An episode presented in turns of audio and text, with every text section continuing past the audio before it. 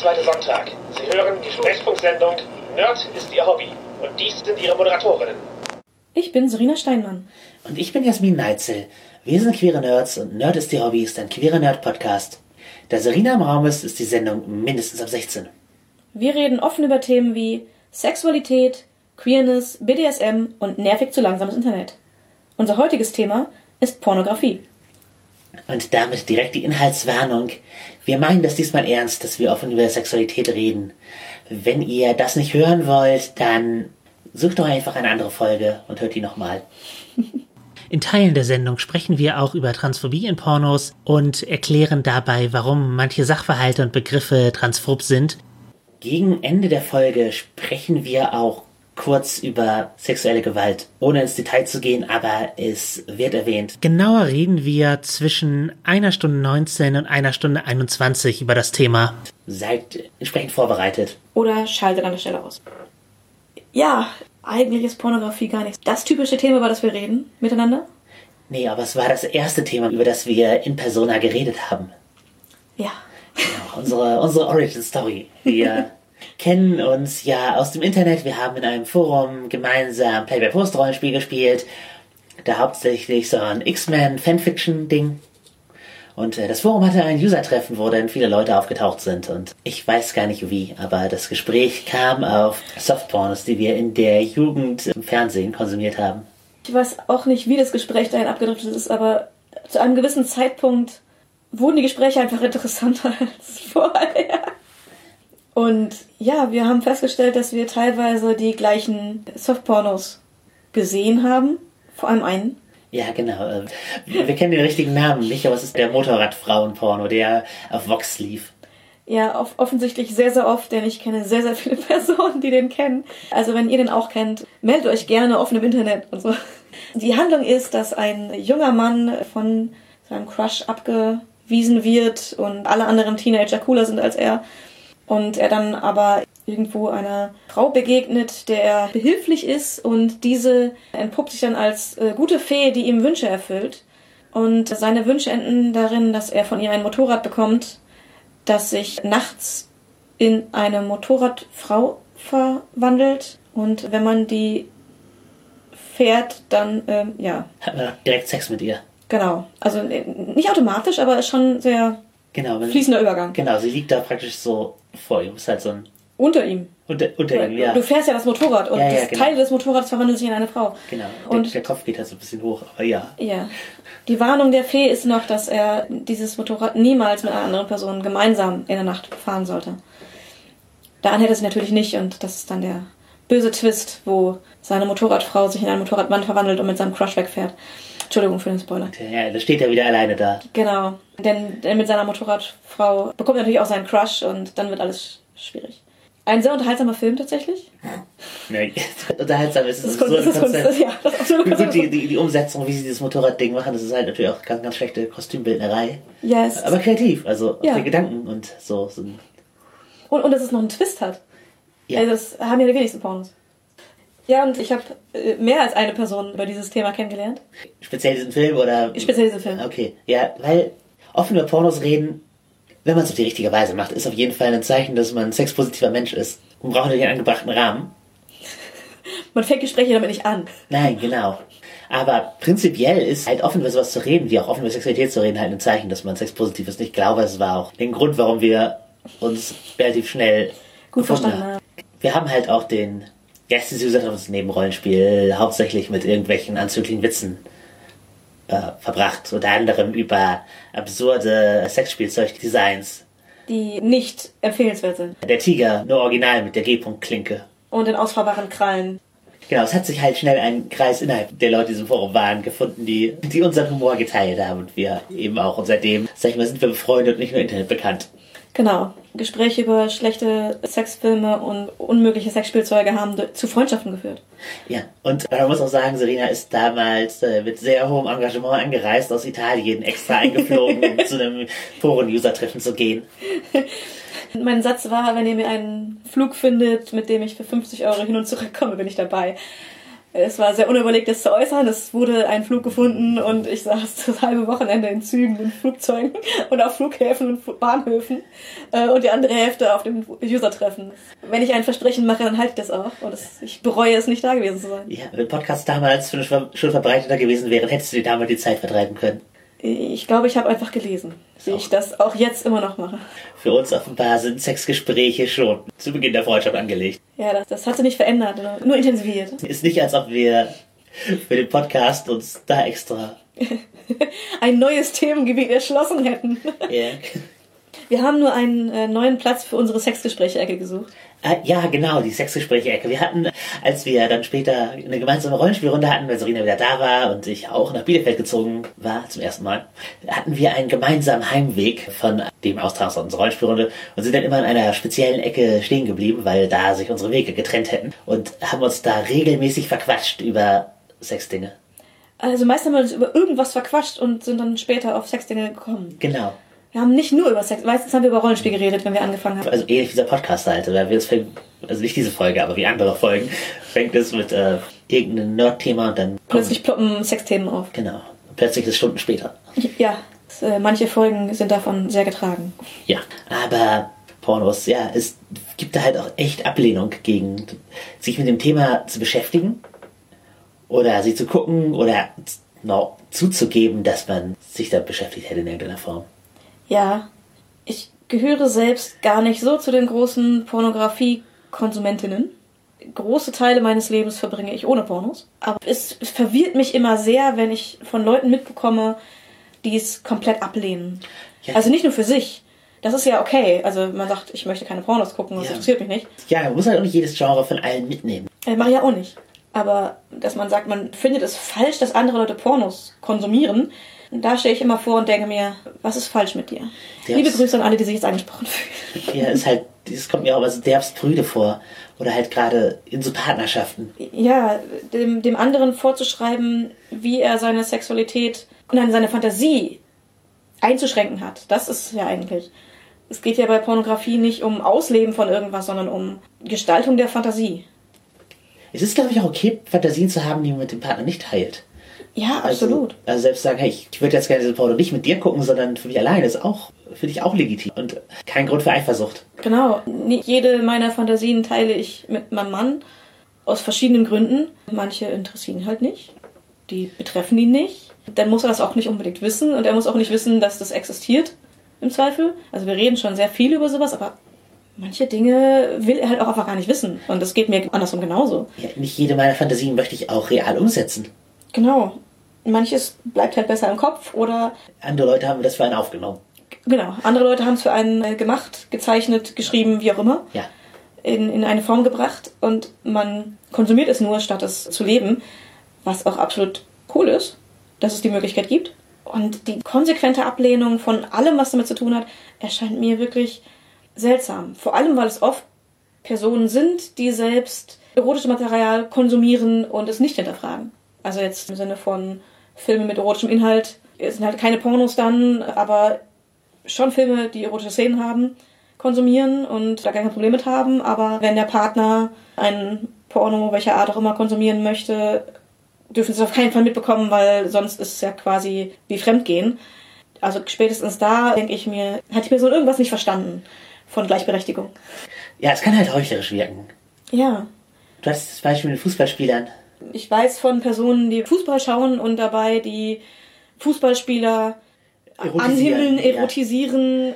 und das offen dem Partner kommunizieren. Aber wenn der Partner kommuniziert, dass er eine weibliche Person irgendwie in irgendeiner Art attraktiv findet, direkt in den Streit übergehen und betrügerische Absichten unterstellen. Ja, auch, auch wenn es eine prominente ist. Ja. Ja, ach. Das ist halt eine Doppelmoral, die einfach nicht passt. Ist halt nicht unbedingt geschlechterbezogen, das Ding. Mhm. Es gibt halt auch Leute, die schockiert werden, herauszufinden, dass ihre Freundin eine Sexualität unabhängig von ihnen haben. Ja. Das nicht etwas ist, was sie für ihn macht. Ja, gerade mit, mit der Polamorie ist es auch, dass man regelmäßig Kommentare bekommt.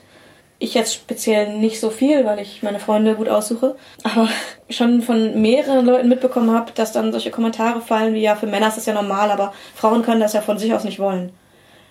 Weil Frauen kein eigenes Sexualleben haben, kein Interesse daran. Also die, die Vorstellung für manche Leute völlig unabwegbar ist, dass Frauen polyamor sein wollen könnten. Ja.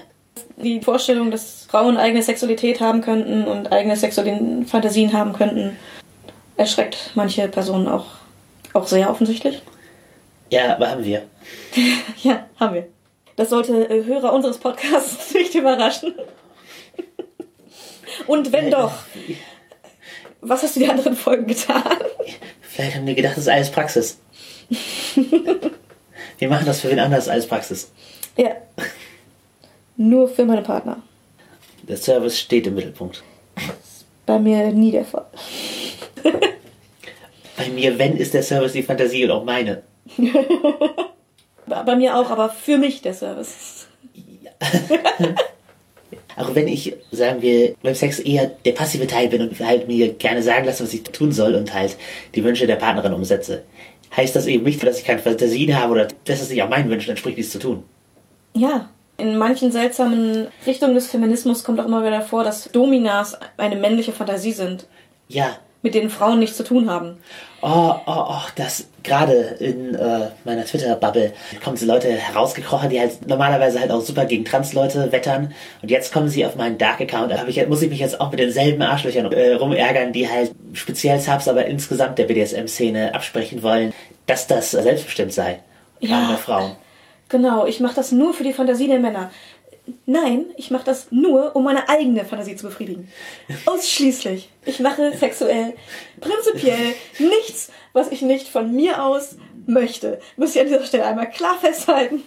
Und äh, höchstens mal etwas, worauf ich in dem Moment vielleicht nicht so viel Bock habe, weil ich weiß, dass mein Partner es gerade total toll findet. Und ich mir denke, schlimm finde ich es jetzt auch nicht, also mache ich es jetzt halt. Aber niemals etwas, was ich nicht von mir aus selbst wollen würde. Und wo meine Fantasie nicht schon gewesen wäre, bevor ich auf die Idee gekommen wäre, zu überlegen, was mein Partner vielleicht möchte. Wie gesagt, ich bin mir jetzt wichtig, was die Partnerin möchte, aber auch in meinen Fantasien stelle ich mir vor, dass die Partnerin etwas möchte. Wir werden da gleich unangenehm konkret zu. Erstmal möchte ich mich weiter über Smurfs ärgern. Das sind halt Gespräche wie aus den 70ern und 80ern. Frauen haben keine Sexualität, Frauen können nicht dominant sein. Ja, oder ne, BDSM darf man nicht wollen und äh, äh, Pornografie, das unterdrückt alles, das ist Sklaverei und äh, im Grunde sexuelle Gewalt und Sexworks als sexuell. Was für Meinung, ey, das ist. Also, Sind das Personen, die selbst keine Sexualität besitzen, die sowas denken? Weil ich kann mir nichts anderes vorstellen. die, nein, die sind halt, die haben, glaube ich, eine sehr unzufriedene Sexualität oft.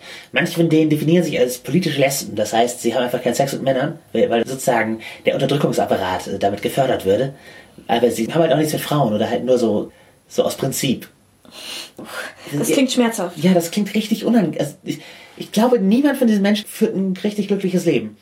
Das, also, wer eine Identität komplett darauf aufbaut, andere Leute abzulehnen und Hass und, Inter und im Internet Leute zu trollen, das, da muss, also, da muss was grundsätzlich fehlen. Ja, da, da, ich stelle mir jedes Mal eine sehr, sehr unglückliche Person vor, die nur eine schadenscheinige Freude daraus gewinnt, andere schlecht zu machen, weil sie sich dann ein bisschen weniger schlecht fühlt. Aber, wie gesagt, das sind eigentlich Gespräche, die, äh, Diskussionen, die in den 80ern auch schon mal geführt wurden, die jetzt aus dem Internet wieder hochgezogen werden. Genau halt wie, wie die Transinklusion in feministischen Räumen. Wenn man sich da für die Geschichte interessiert, einfach Feminist Sex Wars googeln. Was auch ein geiler Name ist. Also Ja. kannst, du- kannst du eine Band nennen. Oder ein Rollenspiel. Vielleicht auch ein cooles Brettspiel, Feminist Sex Wars. Ja, ich, ich würde spielen. Ja, ähm, auf jeden Fall, da gab es halt auch schon in den 80ern Bewegungen, eine äh, lesbische BDSM-Szene zu zeigen. Samoa hieß da eine Vereinigung, die mit einem Laser Menace Shirt bei einer der ersten Pride-Sachen dabei war, mitgelaufen sind und die mit Coming to Power ein wegweisendes Buch verfasst haben, nämlich einen Ratgeber für BDSM, der die Struktur hat, dass in Kurzgeschichte eine Szene beschrieben wird und dann eventuell Fotos illustriert und dann kommt eine Beschreibung, wie man das in der Praxis umsetzt. Und das ist eine Struktur, die viele so Ratgeberbücher aufgegriffen haben, also wo erotische Geschichten verbunden werden mit einem Praxisteil. Cool. Ja, die haben das damals gecrowdfundet innerhalb der queeren Community, die sie da hatten, um das Buch dann drucken zu können. Also unser Lesetipp heute. Einer, einer unserer Lesetipps heute, es wird noch mehr geben, aber wenn ihr es finden könnt, Coming to Power, literaturwissenschaftlich hochinteressant und queergeschichtlich. Und ja, lehrreiche Pornografie, damit sind wir wieder beim Thema. ja, ich hatte ja schon gesagt, äh, also Deins ist es gar nicht so. meins ist es gar nicht so. Ich konsumiere sehr wenig Pornografie und ich könnte mich auch gerade außer zur Recherche für die Sendung heute jetzt gar nicht erinnern, wann ich das letzte Mal konsumiert hätte. Länger her. Hast du denn Genres und Medien, die du da bevorzugst in deinem Konsum? Ja, ich das Einzige, was ich benutze, von Softpornos, die ich als Komödien angucke, abgesehen, sind Comics und Mangas. Da habe ich eine Weile mal mich ein bisschen für interessiert und ein bisschen zusammengesammelt, was ich da gut finde. Auch welche gekauft. Aber das war halt auch nur eine Phase und jetzt habe ich halt ein paar da und wenn es mich mal interessiert, schaue ich halt rein. Aber ja, es ist das einzige pornografische Medium, das ich eigentlich wirklich benutze oder benutzt habe. Andere könnte ich jetzt nicht behaupten. Wie ist bei dir? Ich bin auch keine Kolosseus, würde ich sagen. Als ich noch mit einem Testosteron getriebenen Hormonsystem unterwegs war, habe ich äh, mehr Pornos konsumiert. Und als ich mir sozusagen der praktischen Umsetzbarkeit meiner BDSM-Neigungen unsicherer war, habe ich auch da mehr, sagen wir, pornografisch konsumiert, anstatt mit der Community zu interagieren. Mhm. Ich hatte ja vor einer Weile gesagt, dass Fantasien nicht unbedingt umsetzbar sein müssen. Und damals fiel das noch in die Kategorie Fantasien, die ich gar nicht umsetzen wollen würde. Mhm. Ja, klar. Weil meine Perspektive auch immer die der weiblichen Person in der Szene war. Und also äh, die Identifikation, die gegeben war. Folglich kam es mir schwer umsetzbar vor. Ja, das kann man vielleicht verstehen.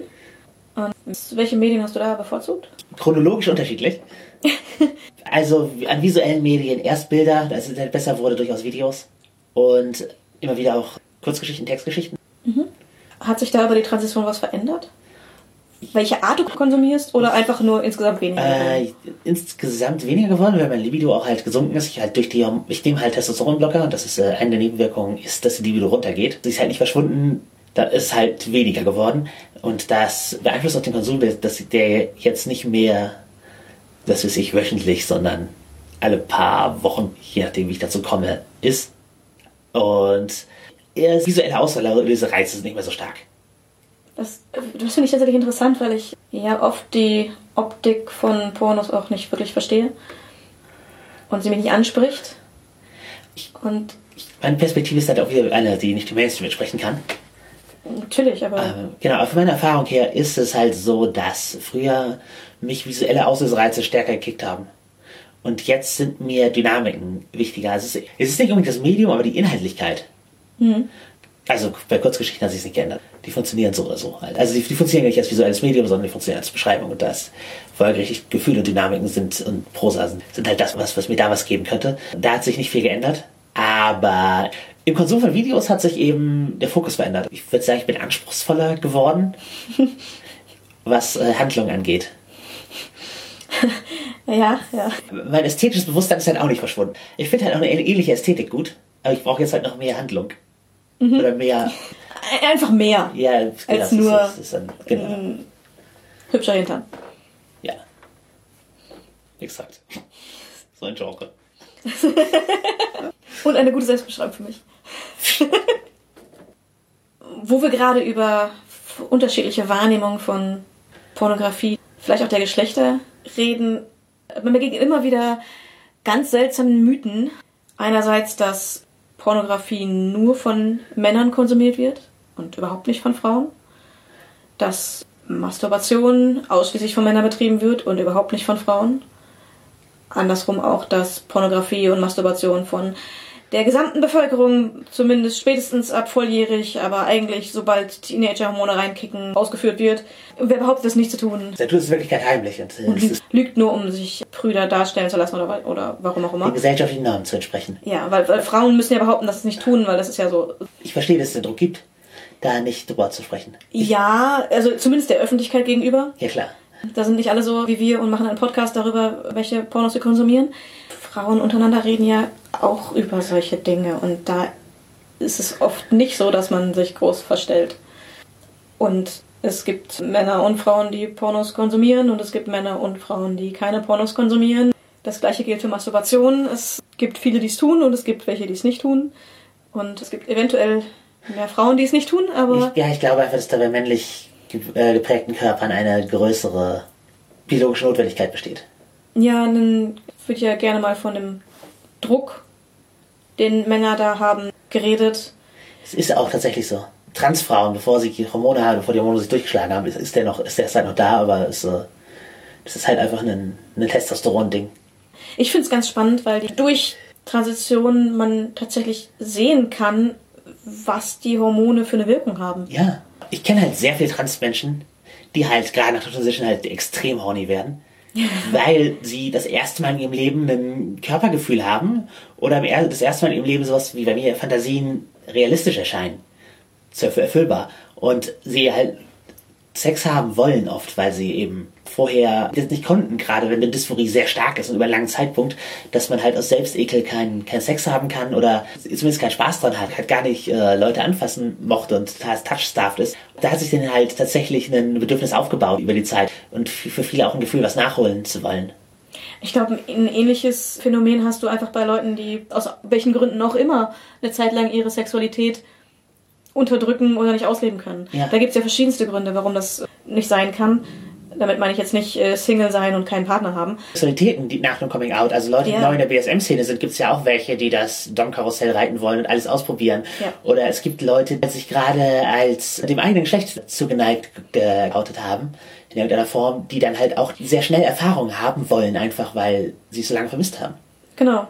Tatsächlich auch in neuen Beziehungen ist es ganz oft, da ist halt auch erstmal ein neues stärkeres Wollen da. Ja. Einfach weil es neu und spannend ist und man alles ausprobieren möchte. Und auch in dem Fall Hormone. Äh, verliebt sein hat ja auch eine hormonelle Komponente. Ja, das sagen wir alle. es ist nicht bei allen Leuten so, aber wenn ihr mehr dazu wissen wollt, hört euch die Polyamorie-Folge nochmal an. Aber ich glaube, es sind vielleicht sogar noch zwei verschiedene Dinge. Weil einerseits ist es dieses, ich will jetzt ganz viel machen und kann meine Sexualität gerade ausleben was ich vorher nicht konnte oder was ich vorher nur eingeschränkt konnte. Und das ist eher ein, ein Wollen. Der Druck, von dem geschrieben wird, dass man, ja, das klingt eher getrieben für mich, die Beschreibung. Ich habe es auch oft als extrem unangenehm empfunden, aber das liegt daran, dass es Dysphorie auslösend war. Ja, vielleicht hat es tatsächlich noch einen anderen Charakter. Wir bräuchten eine männliche Perspektive dafür. Genau, die haben wir leider gerade nicht. Aber andererseits hat die männliche Perspektive auch nur die männliche Perspektive. Genau. Und kann den Vergleich auch nicht ziehen. Das glaube ich auch. Alles halt auch super individuell. Ja, wie, absolut. Wie Sexualität empfunden wird. Wie gesagt, wir beide keine Konnoisseusen der Pornografie. Ich konsumiere halt noch mehr, aber nicht super regelmäßig und auch habe das auch nicht so getan. Ich habe auch die Sammlungen angelegt oder was auch immer. Ja, wozu auch? In Zeiten des Internets. Ja, in frühen Zeiten des Internets hätte es sich noch gelohnt, runterzuladen. Oh ja, das stimmt. Um die, um die Bufferzeiten zu umgehen. Ja, genau. Ich habe auch Videos runtergeladen, du konntest nicht, konntest nicht streamen, aber hm. deshalb war ich die Uhrzeit. Ich als Comic-Pornografie-Mensch kann ja tatsächlich einfach in Läden gehen und die Dinge kaufen. Cool. und die waren nicht mal teuer. Das hätte ich irgendwann auftun können, aber ich so Videokassette ist irgendwie noch was anderes im Regal stehen zu haben als so ein Buch. Ja, Videokassetten, das war so, so alt bin ich auch nicht. Ich schon. Und du bist nicht viel jünger als ich. Ja, aber. also in Teenager-Zeiten gab es Leute, die die Videokassettensammlungen ja. hatten. Pornos? Ja. Okay. Also ich nicht. Ich hatte Videokassettensammlungen von Nicht-Pornos, aber ja, ich, ja, in klar. meinem Alter kenne ich Leute, die hatten Pornografiesammlungen auf Videokassette. Habe ich so nicht erlebt. Oder nicht darüber geredet. Ja, vielleicht wüs genau, wüsste ich nicht, aber, äh, aber ich habe mal auf einer LAN-Party, hat mir einer ein Porno angemacht, das fand ich so unangenehm. Warum macht man sowas? Weil so, ey, ich habe hier ein Porno runtergeladen, könnt ihr mal angucken, hier Gina Wild. Und auf, auf Lautsprecher äh, ist richtig unangenehm. Und übergriffig. Ja, wer kommt auf die Idee, in Gruppenrunden ungefragt einen Porno anzumachen? Ich, das ist halt so allgemein jemand, der da sehr plakativ seine Männlichkeit in den Raum stellen wollte. Ich habe gerade grafische Bilder im Kopf, wie er seine Männlichkeit in den Raum stellen möchte. Ja, das bestimmt, hätte er das auch. Aber nein.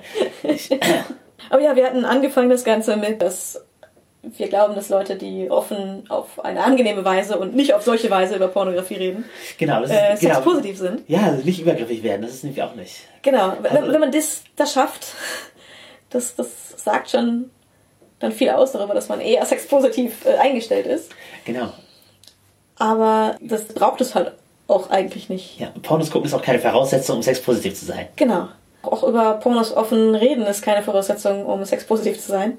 Und wie man an dem LAN-Party-Menschen merkt, mit Pornos offen umzugehen, ist auch nicht automatisch sexpositiv. Richtig. Nur um das nochmal abschließend geklärt zu haben. Ja. Es ist ein Indiz Jeweils keine Voraussetzung. Ja. Ja. Aber ja, dein Genre sind Comics und Mangas. Ja. Äh, allgemein, ich besitze ein paar Mangas. Ich gucke ab und zu auch Animes, aber gar nicht so viel. Bei Mainstream Comics bin ich, sobald die anfangen sich zu überschneiden, Extended Universe dann stehen, bla bla bla, bin ich raus. Ja, ich glaube, der pornografischste Comic, den ich verfolgt habe, ist aus dem Mainstream Wonder Woman aus den 40ern. da habe ich mich mal beschäftigt. Hört unsere Gastfolge von dem nerdigen und niveauvollen Trash Talk an. Da reden wir unter anderem über Sunstone und Wonder Woman. Genau, da haben wir die Themen quasi schon mal aufgegriffen. Ja. Jetzt bereiten wir es noch ein bisschen aus, aber ja, Sunstone gehört zu den wenigen Nicht-Manga-Comics, die sexueller Natur sind, die ich gelesen habe. Ja, und gibt es gerade vom Zeichner und Autor umsonst bereitgestellt. Auf Dropbox kann man die runterladen, hat er, bei, hat er bei sich auf Twitter geteilt, um die Leute über die Zeit zu bringen gerade. Ja, finde ich sehr nett. Das werde ich auch noch runterladen. Ich kenne nämlich noch nicht alle. Genau, ansonsten habe ich tatsächlich irgendwann einen Comic gefunden, den ich so gut fand. Also der hat sehr viele Sexszenen. Worum ging's? Hat er eine Handlung? Er hat eine Handlung. Aber es ist, glaube ich, der mit den meisten Sexszenen, der Comic, den ich lese. Oder gelesen habe, The Tea House. Großartige Zeichnerin. Ich liebe den Stil. Gesteigt mich, wenn ich was Falsches sage. Ich glaube, es ist eine Amerikanerin, aber ich, es kann komplett falsch sein. Das sind auf jeden Fall, glaube ich, keine Japanerinnen, also sind es keine Mangas, aber es ist von, vom Stil in die Richtung. Also ist das wie Champagner-Mangas? Das sind Champagner-Mangas. Das äh, Original-Champagner Ja. aus der Champagne kommt und Ja, äh, Original-Manga kommt aus Japan und wenn nicht, ist es nur Schaum-Comic. Genau, es ist nur, es ist nur ein Schaumwein-Comic. Es ist vom Stil auch nur angelehnt. Also es ist kein Manga-Stil, aber es ist schon vom Comic-Stil irgendwo. Und ich finde den Stil wunderschön. Die Optik ist der Hammer. Und die Story äh, handelt sich um ein viktorianisches Zeitalter angelehnt, aber auch nicht wirklich in einer Fantasy-Welt. Und es geht um ein Teehaus. Ich weiß nicht, ob jedes Teehaus oder nur dieses Teehaus, aber es ist auf jeden Fall ein Puff. Und die Story dreht sich halt um die verschiedenen Prostituierten, die dort arbeiten und um ihr Liebesleben tatsächlich. Also um ihr Sex und ihr Liebesleben. Cool. Sowohl das, was sie bezahlt bekommen, als auch das, was dann nebenher läuft. Also Sexworker positiv auch. Ja. Und die Charaktere sind großartig, es ist wunderschön gezeichnet. Und äh, die habe ich mir dann mal online bestellt. Das geht jetzt leider nicht mehr, glaube ich. Denn die beiden Zeichnerinnen haben irgendwann äh, aufgehört. Es gibt noch alle Panels online, kostenlos, einfach zum Angucken. Wir tun es in die Show Notes. Ja, ich glaube, die Bücher gibt es nicht mehr zu kaufen, da sie dann auch aufgehört haben zu produzieren, als sie das Zeichnen eingestellt haben. Wobei sie nicht das Zeichnen per se eingestellt haben, aber Zeichnen zum Hauptberuf gemacht haben und dann teilweise nicht die Zeit oder nicht die Erlaubnis vom Arbeitgeber hatten, das nebenher zu machen. Ja, nachvollziehbar bis zu einem gewissen Grad. Ja, sehr, sehr schade, aber nachvollziehbar. Ja. Also ja, für mich ist offensichtlich die Optik auch sehr wichtig, aber dabei geht es halt weniger um optische Auslösereize, sondern eher um das Gesamtbild. Ich habe auch gesagt, Ästhetik. Ja, um die Gesamtästhetik. Das ist mir schon wichtig. Und da bin ich in einigen Comics und Mangas gut bedient worden. Bei anderen Medien bisher weniger. Und es sind bei dir immer Handlungen oder hast du auch Einzelbilder, die halt aus dem zeichnerischen Bereich dann kommen für dich? Immer Handlungen. Es tut mir leid, jetzt direkt mit Hass wieder anzuschließen. Aber aus der Manga-Anime-Ecke kommt einer der Pornotropes, die ich am, für mein persönliches Leben am schädlichsten empfinde. Nämlich der Trap-Gedanke. Dass eine Figur halt ein Mann ist, der so tut, als wäre er eine Frau, um Männer reinzulegen und Sex mit ihnen zu haben. Dass sie ihn dann doch geil gefunden hätten. Und dann sind die überrascht. Sozusagen die, die Trap als Falle. Und das zeichnet eben ein, ein Klischeebild von Transmenschen speziell Transfrauen, dass wir es aus Bosheit machen würden, um Leute auszutricksen.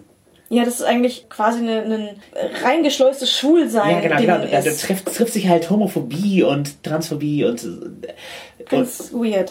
dass das ein bösartiges Verstecken von eigentlich männlichen Attributen wäre, während wir eigentlich Frauen sind, die einfach den Schäden, die Testosteron angerichtet hat, vers- versuchen zu verbergen oder halt auch manche, manche auch Oder versuchen zu entkommen. Ja, und manche einfach auch nicht, weil es gibt ja auch welche, die denen Passing egal ist. Dennoch, wenn ihr irgendwelche Fantasien habt und es geil findet, cool, macht das, aber es ist kein Begriff, den Transleute für sich verwendet haben wollen. Und wenn man halt wirklich glaubt, dass es existiert oder wenn man es in die Welt sendet, ist das halt schädlich. Das ist tatsächlich ein Trope, der für Gewalt gegen Transmenschen verantwortlich ist. Ja. Und das kann halt eure Pornografie nicht wert sein. Und die Verwendung des Begriffs für Transmenschen kann es auch nicht wert sein. Ja. Die, die, die Vorstellung, dass Leute das tatsächlich glauben, Dadurch, ja, das ist, das das, ist das, das ist so absurd für mich. Aber wie jedes Medium hat auch Pornografie die Macht, Leute in ihrem Denken zu beeinflussen. Ja. Auch de deswegen ist es wichtig, da positive Sachen zu haben und darüber nachzudenken, was das eigentlich in die Welt sendet. Wie gesagt, niemanden King Shame und auch niemanden für seine, gerade seine Fantasien, aber es gibt halt einfach Beispiele davon, wie es real schädlich sein kann und wie es das Denken beeinflusst und wie es halt Leute dazu bringt, Sachen okay zu finden, die einfach nicht okay sind. In diesem Fall Trap, wo mir keiner erzählen muss, dass es wie positiv annehmen muss, nur weil er Pornos geil findet. In der Regel läuft es darauf hinaus. Ja. Ich hoffe, das war der letzte Hassausbruch heute. Kommen wir zu Illustrationen und Bildern. Nämlich, ja klar, Comics gibt es, aber es gibt auch Einzelbilder, die gezeichnet werden, um halt Fantasien zu erfüllen. Und da ist halt sehr viel so ein Commission-Bereich für sexuelle Sachen, die in der Realität einfach nicht umsetzbar sind. Furries sind da wieder ein großes Beispiel. Transformation, Fetischdinge, wo halt Leute von einer Sache in eine andere verwandelt werden. Alien-Dinge, Ja, Bilder von Shipping-Geschichten. ja, genau, Figuren. Also einfach literarische Figuren, die romantisiert oder sexualisiert werden und oder es von Anfang an sind, aber die Ja. halt in neuen Konstellationen dann in sexuellen Positionen dargestellt werden sollen oder ähnliches. so Künstler dafür zu bezahlen, finde ich viel besser als Deepfake-Bilder zu machen, wo man die, wo man die Gesichter der Leute über Bilder legt. Ja, das ist Oder was bald möglich sein mit Videos. Ja, das ist schon eher unangenehm, wenn man tatsächlich reale Personen nimmt Ja. und die irgendwo Genau. hineinshoppt. Genau, Schauspieler sind ja reale Personen, auch wenn sie der Figur ihr Gesicht geliehen haben. Ja, und das ist dann schon sehr unangenehm, weil das halt nicht jeder kann das unterscheiden. Äh, technisch teilweise nicht, aber auch emotional nicht. Ja, mir wäre es unangenehm. Ja, mir wäre es auch unangenehm. Und ich glaube, das geht so gut wie jedem so. Weil, wenn jemand ein Bild zeichnet, als entweder als kreative Eigenleistung oder es einen Auftrag gibt bei einem Künstler und den dafür bezahlt, was großartig ist, das kann ja auch unangenehm sein, aber das ist halt was anderes irgendwie. Das ist so ein, okay, ich hätte mich jetzt nicht so gesehen, aber das, das ist wieder was Neues entstehen lassen. Es Ja. ist halt nicht mein Gesicht benutzen für deine Fantasie. Das sind, das sind qualitative Unterschiede. Aber wo du halt die Künstler Zahlen ansprichst, da leben halt echt viele Leute von, die im künstlerischen Bereich sonst in der Fantastik tätig sind und damit auch in unseren anderen Hobbys unterwegs, im Rollenspiel und so weiter. Die können durchaus nebenher, oft mit einem anderen Nick, auch ja, für Erotikkunst tätig sein und da gerade auf Furry Conventions so sich ihren Stand aufmachen und echt Geld verdienen. Erotik-Commissions sind eine der Geldquellen, die die Fantastik-Künstlerszene am Leben hält. Finde ich großartig. Ich würde selbst nicht auf die Idee kommen, mir sowas zeichnen zu lassen, aber ich finde es toll, dass da A, Leute investieren. Ich bin echt eine große Freundin von Commissions. Keine von denen war erotisch jemals. Ja. Aber ich, ich kaufe mir eigentlich jede Con-Saison ein Bild von einem Charakter, lasse das von einer Künstlerin oder einem Künstler, die mir äh, persönlich irgendwie sympathisch sind, zeichnen und dann hänge ich mir die Dinger in meine Wohnung. Habe ich irgendwann von Nordcon mal angefangen und mittlerweile habe ich da mehr Bilder, als an die Wände passen. Ich bin da auch äh, großer Fan von. Ich mache das selber sehr wenig. Jetzt gerade ist eine Commission ein Auftrag für mich. Ja, was hast du gemacht? Ich lasse mir einen Tattoo-Vorschlag von äh, Tokala zeichnen. Ist aber auch nichts Sexuelles. Bei Commissions bin ich dann mehr, mehr unpornografisch. Also Bilder aufhängen erinnert mich gerade an so Pin-Up-Sachen. Das Pin-Up-Bild an Wänden oder an Spinden ist ja so ein, so ein Klischeebild von Ja, gerade Pin-Up ist ja auch eine, eine, eine coole Ästhetik, Ja. sag ich mal. Das sieht auch hochwertig aus ja, und interessant aus. Da ja, kenne ich halt auch, also inzwischen vielleicht sogar mehr Frauen als Männer, die sich das aufhängen. Ja, die Ursprungsfunktion als Inspiration erotischer Fantasien ist halt nicht mehr notwendig, weil wir das alle aus dem Internet oder sonst woher bekommen können. Während halt die Ästhetik noch immer existiert und oft halt so, so eine Retro-Rockabilly-Richtung verwendet wird. Allgemein, erotische Fotografie gibt es natürlich auch. Äh, Ich glaube, im rein pornografischen Kontext ist das zurückgegangen. Ich glaube auch. Das war in den so Magazinzeiten der 50er oder noch früher Jahre bis halt zum Aufkommen des Videos war das, glaube ich, die Hochzeit der, der pornografischen Fotografie. mit einem großen Rückkehrmoment, äh, als das Internet zwar da war und Pornografie ausgespuckt hat, aber nicht schnell genug war, Filme zu streamen. Genau, Und wo dann Leute eine halbe Stunde davor saßen, bis ihr Bild geladen war. genau. Und äh, gehofft haben, dass bald die Brüste zu sehen sind. Genau. Also es gibt ja noch erotische Fotografie und Ja. aber viel ist, glaube ich, ins Amateurige übergegangen.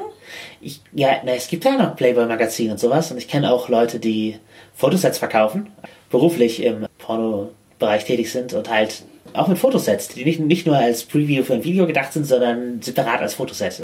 Ja, ich kenne in erster Linie auf den BDSM-sozialen Medien äh, die Bilder, die Leute so untereinander teilen. Da sind teilweise sehr, sehr schöne bei. Teilweise sind es einfach nur schlechte Selfies, äh, die erotisch aussehen sollen. Das kriege ich auch hin. aussehen sollen, ja, das kriege ich auch hin. Ja. Da gibt es sehr viele Fotos im Internet, die oft sehr schlecht sind. Und aus der Modelszene dagegen gibt es sehr viel künstlerische Fotos, die dann teilweise erotisch angehaucht sind oder Stile aus dem Pornografischen übernehmen, die aber selbst selten pornografisch sind. Ja, gut, das sind wahrscheinlich auch fließende Übergänge. Äh, Auf jeden Fall. Auch immer eine Frage, für was es denn verwendet wird. Dasselbe Foto kann ja auch kontextuell unterschiedlich sein. Wenn man jetzt in so einem Bondage-Ratgeber ein Bild von einer gefesselten Dame hat, dann kann das eben als Inspiration eben selbst tätig zu werden und zwar im Sinne von Bondage gedacht sein oder als Illustration von Techniken, während das Foto in dem Kontext einer so Internet Thumbnail-Galerie, wo nur Pornobilder sind, plötzlich ganz anders wahrgenommen würde. Ja, also Kontext macht viel aus. Das ist auch in der, in der Modelszene. Also ich bin ja jetzt nur Hobbymodel als für schöne Fotos mache ich Dinge, Shootings unterwegs. Aber auch da ist halt sehr oft, dass in den Verträgen immer reingeschrieben wird, dass eben die Fotos nicht pornografisch verwendet werden dürfen. Weil viele Fotos, die entstehen, eben, ja, wenn du die in einer, in einer Modelgalerie oder in einer allgemein in einer Kunstgalerie veröffentlicht oder die einfach nur für dein Portfolio nimmst, sind das einfach nur schöne Fotos, auf denen du vielleicht sexy aussiehst, aber die an sich keinen erotischen direkten Content haben. Allerdings, wenn die aber in einen entsprechenden Kontext gesetzt werden, wiederum anders gelesen werden können. Und um davor geschützt zu sein, äh, wird oft in Verträge reingeschrieben. Selbst wenn es nur Fotos sind für den Hausgebrauch, also für ich hänge mir das ins Wohnzimmer oder mache das halt meine Setcard oder veröffentliche es bei Facebook. Auch da kann ich auch nur jedem raten, macht euch einen Vertrag, wo das drin steht, dass es nicht pornografisch genutzt werden kann. Auch dann kann es schnell mal auf einer Pornoseite auftauchen, aber dann kann man dagegen vorgehen. Ja, und wenn, solltet ihr eure eigenen Nutzungsrechte haben und das verwenden dafür. Oder Genau, Geld also bekommen. richtig. Ja gar kein Problem, auch pornografische Fotos zu machen äh, oder die selbst so zu nutzen, aber das sollte halt immer vertraglich festgehalten sein. Und alle Beteiligten sollten informiert sein. Ja, wie immer einvernehmlich. Genau. Wir waren bei den Bildmedien bisher. Genau, dann kommt man zu dem, was ich glaube, die meisten, wenn sie Pornos hören, als erstes denken, nämlich Filme. Ich glaube auch, äh, zumindest in äh, unserer Generation. Wobei wahrscheinlich auch die älteren Generationen. Ja, und auch die Generation davor, denke ich. Wäre jetzt linguistisch interessant, herauszufinden, ab wann Porno der Titel für diese Art von Erotika wurde. Ja, wir haben äh, offensichtlich gerade keine Ahnung. Also wenn es äh, darüber wissenschaftliche Forschung gibt und ihr sie kennt, äh, teilt sie uns. Ja. Lasst uns vor allen Dingen auch wirklich, das interessiert uns wirklich. Ja, das ist kein Scherz. Ja, kommen wir zum Anfang zurück. Äh, erotische Filme, pornografische Filme. Ja. Wir haben uns darüber kennengelernt. der, der Motorradfrau-Film ist ein Softporno, das heißt, es werden keine Genitalien gezeigt, zumindest nicht in Großaufnahme. Was für mich immer so die klassische Unterscheidung ist zwischen Softporno und Hardcore-Porno. Ja, und ich glaube, Präsentation direkt gezeigt wird, ist, glaube ich, auch ein. Es ist ein Hardcore-Porno-Ding. Ja, ja, genau. Und ähm, ich habe in meiner Zeit einige Softcore-Filme gesehen, weil ich sch- schwere Schlafstörungen hatte als Teenager und vier bis fünf Fernsehsender, von denen auf zwei nachts das Testbild lief und auf einem eine Dauernachrichtensendung und das andere war Vox, auf dem nachts Softpornos liefen. Daher kommt mein gesammeltes Wissen über Pornografie. Bei mir gab's äh, sexy Clips auf Hamburg 1, aber die fand ich nicht besonders sexy. Das kam dann, dann später irgendwann, habe ich die entdeckt und mich gefragt, was das soll, ob das irgendjemand guckt. Muss ja, aber. Sexy Sportclips auf den Sportsendern, wo ich mich furchtbar aufgeregt habe. Vor allem bei Strip Poker.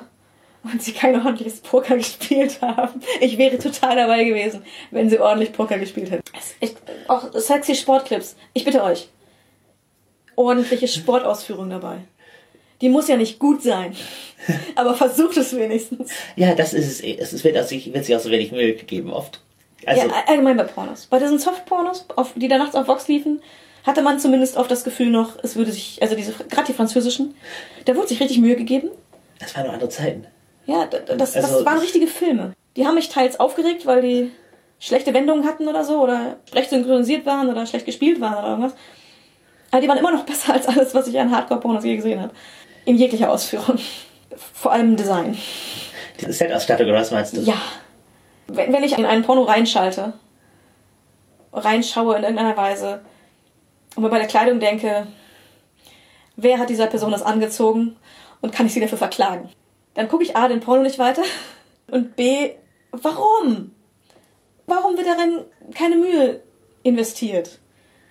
Warum wird bei Fetischpornos sich gesagt, ja, die Kleidung ist jetzt irgendwie aus Latex, wird schon geil sein. Nee, ist es nicht, wenn es scheiße aussieht. Ich glaube, dass es nicht, dass es daran liegt, dass du vielleicht welche gesehen hast, die nicht von Leuten, die das genuin gut finden, gemacht wurde.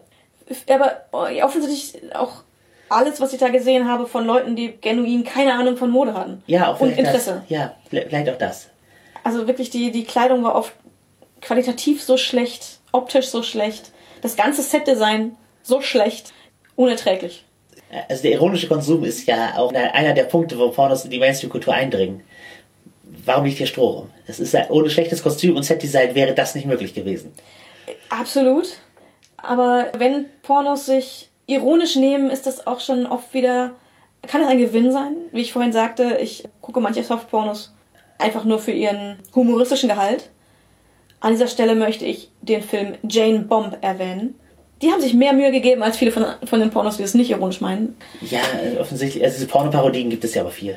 Ja, und die, die sind teilweise echt großartig. Also ich habe die Hälfte des Films laut am Tisch gelegen.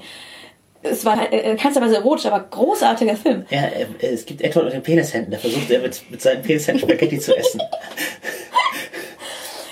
das ist so absurd, wie man sich das vorstellt. Es ist auch in Sprachgebrauch Teil des meines Umfeldes eingegangen.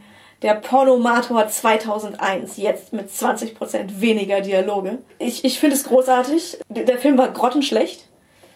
Also, was wäre denn deine Erwartung an Porno, dass er dir gefällt? Also, dass ich ihn erotisch finde. Ja, was ist deine Erwartung? Eher tendenziell Softporno-Variante. Ich brauche den Zoom auf Genitalien nicht unbedingt. Und wenn, dann eher spät im Film. Offensichtlich, das Design muss gut sein, die Ästhetik muss gut sein. Ich muss die Personen attraktiv finden. Die Personen müssen Personen sein und nicht Sexstück A und Sexstück B. Es muss eine Handlung haben, die irgendwie interessant ist. Also mich muss die Handlung kriegen und es, die Ästhetik muss mich kriegen. Weil dann bin ich bereit dafür, mich auf den sexuellen Aspekt einzulassen. Deckt sich das denn mit deinen sexuellen Fantasien nicht? Äh, ja. Haben die auch eine Handlung? Ja, ja. Äh, meine sexuellen Fantasien beginnen tendenziell mit Kennenlernen. Man baut ein Verhältnis, ein persönliches Verhältnis auf, die Person bekommt Charakter und es wird Konsent abgesprochen mit meinem Partner, das, also wenn es nicht mit meinem Partner ist, die Fantasie, dann ja, geht es um Kennenlernen und damit das Konsent in alle Richtungen abgedeckt wird. Damit fängt meine, fangen meine Fantasien an und erst dann geht's zur Sache. Also äh, ja, ich brauche das. Ja. Ansonsten ist es für mich einfach, ist für mich von mir einfach kein Interesse da. Ich brauche den Rahmen. Sonst die reine sexuelle Handlung ist für mich einfach nicht spannend, genauso wie ein, ein Bild nur von Genitalien für mich einfach nicht interessant ist. Ja, ich bin auch nicht so der Genitalien-Mensch. Also.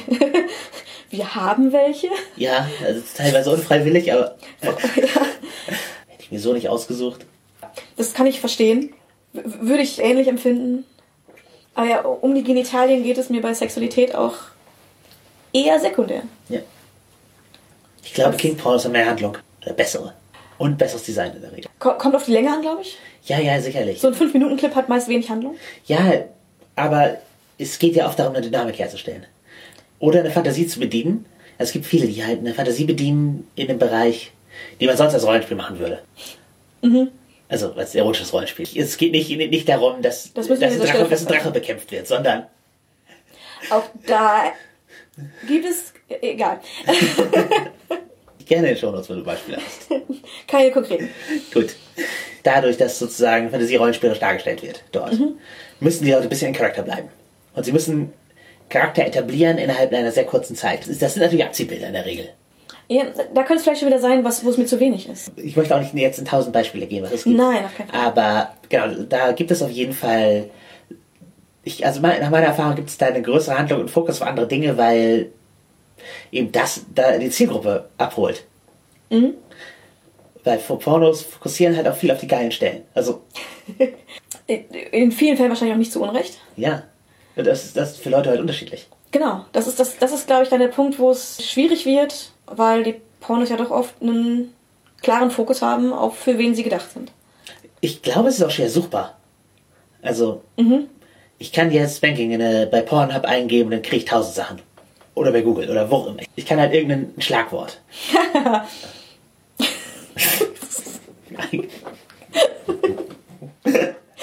ja, in der Tat. Ich kann das Schlagwort meiner Wahl eingeben und dann kriege ich die Schläge ge gezeigt, die ich sehen möchte. oder halt was auch immer. Beispiel jetzt. Aber da so ein Tonalitätsgenres und die Tiefe der Handlung findest du halt wenig in Ja. Suchmaschinen. Das- Die Algorithmen sind nicht darauf aufgebaut, den Stil äh, hervorzuholen. Da muss man dann halt Leute finden oder Studios oder was auch immer, die das machen. Ja, und da habe ich noch nicht gesucht, muss ich gestehen. Vielleicht gäbe es die exakt die Pornos, die was für mich wären, also Pornofilme. Möglich. Wenn ja, weiß ich es nicht. Was ich weiß, es gibt Studios, die produzieren explizit Pornos für Frauen. Ich weiß aber persönlich nicht den Unterschied, weil ich mich damit nicht intensiver beschäftigt habe. Meine Recherche ging so weit, ein paar Vorschaubilder angezeigt zu bekommen und das Interesse zu verlieren. Aber auch nur ein einziger Porno, der für Frauen gedacht war. Möglicherweise wird da mehr auf Story, auf Handlung, auf Setdesign mehr Wert gelegt. Ja, auch wieder, ich glaube, ein Effekt der Technologieentwicklung, dass sich der Markt auch demokratisiert. Und da, wer Pornografie herstellen kann, das ist genauso wie wer Medien herstellen kann. Früher war das in der Hand von Privilegierten, also die kreative Ausübung war in der Hand von Privilegierten, die Darstellerinnen waren es nicht unbedingt, aber eben dadurch, dass Kameras teuer waren und tatsächlich Film teuer war, das ist dann mit mit VHS und Direktaufnahme billiger geworden und mit Digitalkameras wiederum billiger geworden. Und mit Internet als Verbreitungsweg und Plattformen, die es speziell ansprechen und da den Leuten ermöglichen, direkt mit ihren Kundinnen in Kontakt zu treten. Mit Communities, die sich um bestimmte DarstellerInnen oder um, sagen wir, Zeichner oder eine Community von Zeichnern herum bilden. Und da sozusagen Kultur daraus machen, Commissions aufzugeben oder eben speziell das zu unterstützen. Dadurch, dass das technologisch und äh, sozial jetzt möglich ist, gibt es, glaube ich, auch eine viel größere Bandbreite von äh, Genres, von, von Ästhetiken, von Pornografie, von Fantasien, die abgedeckt werden. Das ist ja für mich auch persönlich oft interessant, eben das zu sehen, was andere Leute für Fantasien haben, was, wie sich das mit meinen überschneidet, ob, ich das, ob das meine werden soll. Da gibt es halt Unmengen draußen, aber das ist oft halt in dem Bereich, wo es nicht mehr umsonst und eine Google-Suche entfernt verfügbar ist. Ja. Sobald spezieller wird, muss man halt wissen, wo man suchen kann oder Geld in die Hand nehmen oder beides. Ja, genau. Aber das ist, glaube ich, bei vielen Sachen abseits des Mainstreams so. Wahrscheinlich. Und ich war bisher offensichtlich in den meisten Fällen zu geizig, Geld in die Hand zu nehmen. Also du hast sozusagen immer Critical Role unter den Pornos geguckt und dich nicht tiefer beschäftigt. Genau. Das, was mein Umfeld mir so geliefert hat. Ich glaube nicht, dass ich jemals eine Google-Suche gemacht habe, tatsächlich. Ja. Ich habe äh, ausschließlich zweiter Hand, was Leute mir im Zweifel empfohlen haben oder gezeigt haben, drüber geredet haben. Das waren eher meine Quellen, weil es mich aber auch einfach nie so sehr interessiert hat. Ich sage immer gerne, vor dem, was ich kenne, ist, da ist meine Fantasie besser als jeder Porno. Prove me wrong. Ich glaube, meine Fantasie ist bis zu einem gewissen Grad auch dadurch geprägt worden. Also, im- also gerade im BSM-Bereich. Vanilla-Sex, da, da ist mein Erfahrungsrahmen groß genug. Das kann ich mir auch vorstellen. Aber da ist es nicht so lange durch den Konsum von Medien Geprägt worden. Ja, genau. Das, das sozusagen Konsum von Medien das einzige war, wie ich damit engagiert habe, bis halt von ein, zwei Spice Sachen abgesehen. Also es ist halt eine. Dadurch sind meine King-Fantasien, glaube ich, ohne dass ich das bewusst herbeigeführt hätte oder so, durch eine Erwartungshaltung halt geprägt, die was halt Leute im Internet repräsentieren und was äh, speziell Pornografie ins Internet repräsentiert. Wo- Da gibt es auch Sachen, die ich abstoßend finde und Sachen, die ich gut finde. Also es ist nicht so, dass, dass ich äh, unreflektiert meine Fantasie, das Klischee da sind, dass man mit der ersten Google-Suche findet, sondern ich habe ja schon besch- beschrieben, dass mir Ästhetik und Dynamiken wichtig sind. Ich weiß halt, dass meine Fantasien in allen Bereichen kamen deutlich vor jeglichem Pornografiekonsum. Bei mir, ich glaube, ja. Also meine, meine Fantasie war halt zuerst da. Dann habe ich Also- Por- Softpornos gesehen und manches davon hat ein Echo gefunden, das dann ja, ich, in meinen Fantasien schon mal vorgekommen ist oder äh, das dazu passte und, und vieles nicht. ja, ich würde ja, ich würde ja Pornos nicht aufsuchen, wenn ich nicht, also wenn nicht prinzipiell ein Interesse an einer Fantasie da gewesen wäre. Hm. Folglich müsste die Fantasie zuerst da gewesen sein. Ich habe auch keine sexuelle Fantasie von Pornodarstellerinnen, weil ich, sobald ich eine parasoziale Beziehung stark genug aufbaue, dass ich mir die Person vorstellen kann, möchte ich auch, würde würd ich mich schlecht fühlen, auch wenn das ihr Beruf ist, Ja, eine Fantasie für, für die zu haben. Vielleicht ist, also, das, das finde ich auch, ein- ich, ich finde es komisch, ich möchte da niemanden für kritisieren, der das macht, aber mir kommt es natürlich auch komisch vor, wenn ich eine Person so gut finde dass ich sie als Person wahrnehme, sie dann zu sexualisieren ohne ihr Einverständnis kommt mir komisch vor. Ja, du baust da auch, glaube ich, eine falsche Erwartung auf irgendwie. Ich weiß nicht, ob Erwartung es trifft, aber ein, ein falsches Bild einfach. Ja, Weil eine, ein Pornodarsteller, der macht das, das ist ja nicht die Person selbst, Ja, was, was die Person darstellt. ja. Oder, oder halt auch wenn du so Personen, die du im realen Leben kennst. Wenn Ja. du die sexualisierst in deinen Fantasien. Das finde ich auch, Das ist super schwierig. ja. Ich habe den Verdacht, dass es viele tun. Ich, ja, ja, ziemlich sicher, glaube ich. Ich tue das nie. Es, ist, es fühlt sich für mich ganz, ganz seltsam an, das zu, darüber zu reden. Allein schon, Ich, ich habe da echt eine Hemmung, das, den Schritt zu machen, da die, halt Menschen, die ich real kenne und auch wie attraktiv ich sie auch finde, zu einer zu meiner erotischen Fantasie zu machen. ich mache das ausschließlich bei Personen, mit denen ich eine sexuelle Beziehung habe. Bei denen, da gehe ich von einem Einverständnis aus, muss ich gestehen. Genau, das ist was anderes. Ähm, Klar, der würde ich auch nicht fragen. Also, Nein, das frage ich nicht. Ich rede aber oft mit den Leuten drüber. ja, Aber ja, mit Fremden oder mit Bekannten noch schlimmer. Oder Freunde am schlimmsten. Ich würde das auch nicht wollen, dass jemand das bei mir macht. Ich glaube, äh, eigentlich würde es mich nicht wirklich stören. Aber ich hätte Angst, dass das, dass es die Beziehung zwischen uns verändert. ja. Ja. Weil ich glaube, das tut es. Wenn ich von jemandem eine sexuelle Fantasie habe, die, nicht, die ich nicht erfülle, weil ich mit dieser Person noch keine sexuelle Beziehung habe, ich glaube, das verändert die Beziehung auf eine Weise, die ungesund ist. Ja, je nachdem, wie, wie sehr du halt nachhängst. Wenn du jetzt, ach ja, wer schon, ich hätte schon gerne Sex mit der Person, ja, cool. Vielleicht kurz mal ein Bi- Bild, vielleicht, das, vielleicht kann man sich dem gar nicht erwehren. Aber dann sozusagen da, direkt da- zur Masturbation zu streiten, da die Fantasie aus, sozusagen auszubauen, das ist, da, das, da verändert man, glaube ich, seine Wahrnehmung auch dadurch. Ja, weil die Reaktion, die du in deiner Phanta diese Person in deiner Fantasie hat, wie, wie sollen die zur Realität passen? Also, das kann ja gar nicht passen. In einem von 10.000 Fällen vielleicht. Aber ansonsten baust du dir ein Bild von dieser Person, die nicht mit der Realität übereinstimmt. Und diese Trennung im Kopf musst du ja beibehalten, wenn du dieser Person begegnest. Ja, ja, ja. Das wäre mir viel zu riskant, dass ich da irgendwas durcheinander bringe oder äh, nicht mal durcheinander bringe, einfach, dass, dass mein Bild von dieser Person sich auf irgendeine Weise verfälscht oder das irgendwie in unsere Beziehung einfließt und dadurch Missstimmungen auftreten. Ja, du hast eben gesagt, dass, mit, äh, dass du bei Sexualpartnern von Ver- Einverständnis ausgehst, darüber halt sexuelle Fantasien mit ihnen zu haben. Ja. Was denkst du darüber, wenn das Fantasien sind über Dinge, die ihr so noch nicht gemacht habt und vielleicht auch nie machen werdet? Also so halt Sachen, die man so bisher noch nicht angesprochen hat oder die man, die bisher nicht zustande gekommen sind aus verschiedenen Gründen. Äh, tatsächlich schwierig. Ich habe keine Fantasien mit über Leute, von denen ich glaube, dass es nicht zu ihnen passt. Ja, ja, ja, weil die, weil die Persönlichkeit auch so der wichtig ist. Genau. Wenn ich etwas mit einer Person habe und ja, ich, ich weiß, sie steht auf etwas überhaupt nicht, dann werde ich keine, Perso keine Fantasie davon haben. Das fände ich halt auch wieder irgendwie respektlos.